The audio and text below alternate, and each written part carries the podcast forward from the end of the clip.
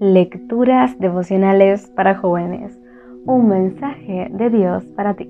Cortesía del Departamento de Comunicaciones de la Iglesia Adventista del Séptimo Día de Gascue en Santo Domingo, capital de la República Dominicana, en la voz de Jack Enríquez, hoy primero de septiembre. El Señor es mi bandera. Moisés hizo un altar al que puso por nombre El Señor es mi bandera. Éxodo capítulo 17, versículo 15. Me llama mucho la atención el nombre que Moisés usa en este pasaje para referirse al Señor.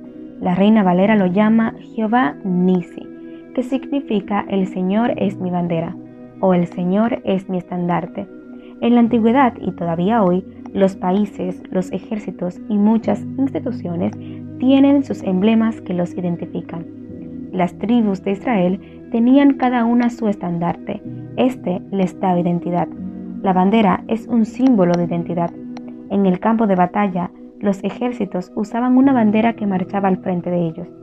A su abrigo, los soldados estaban dispuestos a dar su vida para defender el honor de su país o reino. Miremos las circunstancias que llevan a Moisés a utilizar ese nombre de Dios. Después del cruce del Mar Rojo, surgieron dificultades que pusieron a prueba la capacidad de resistencia del pueblo y por supuesto la capacidad de liderazgo de Moisés.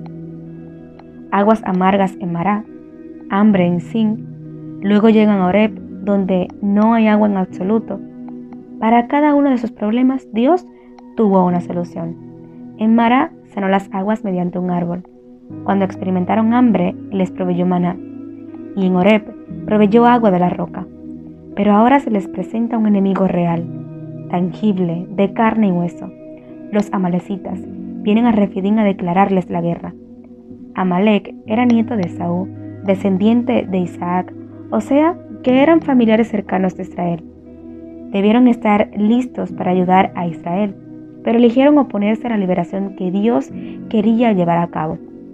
Eran una amenaza para su vida espiritual y como nación.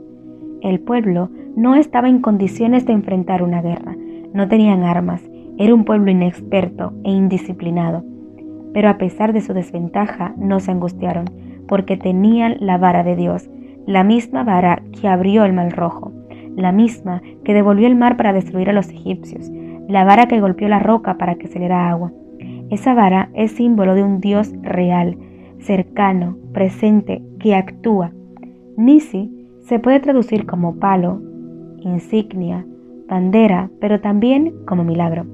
Aquel estandarte estuvo en alto y pudieron vencer contra todo pronóstico.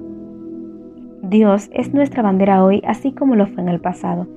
En un mundo que se ha vuelto cada vez más hostil hacia el cristianismo, necesitamos un estandarte que nos defienda, que nos dé la victoria. Ese estandarte es el Señor. Dios te bendiga.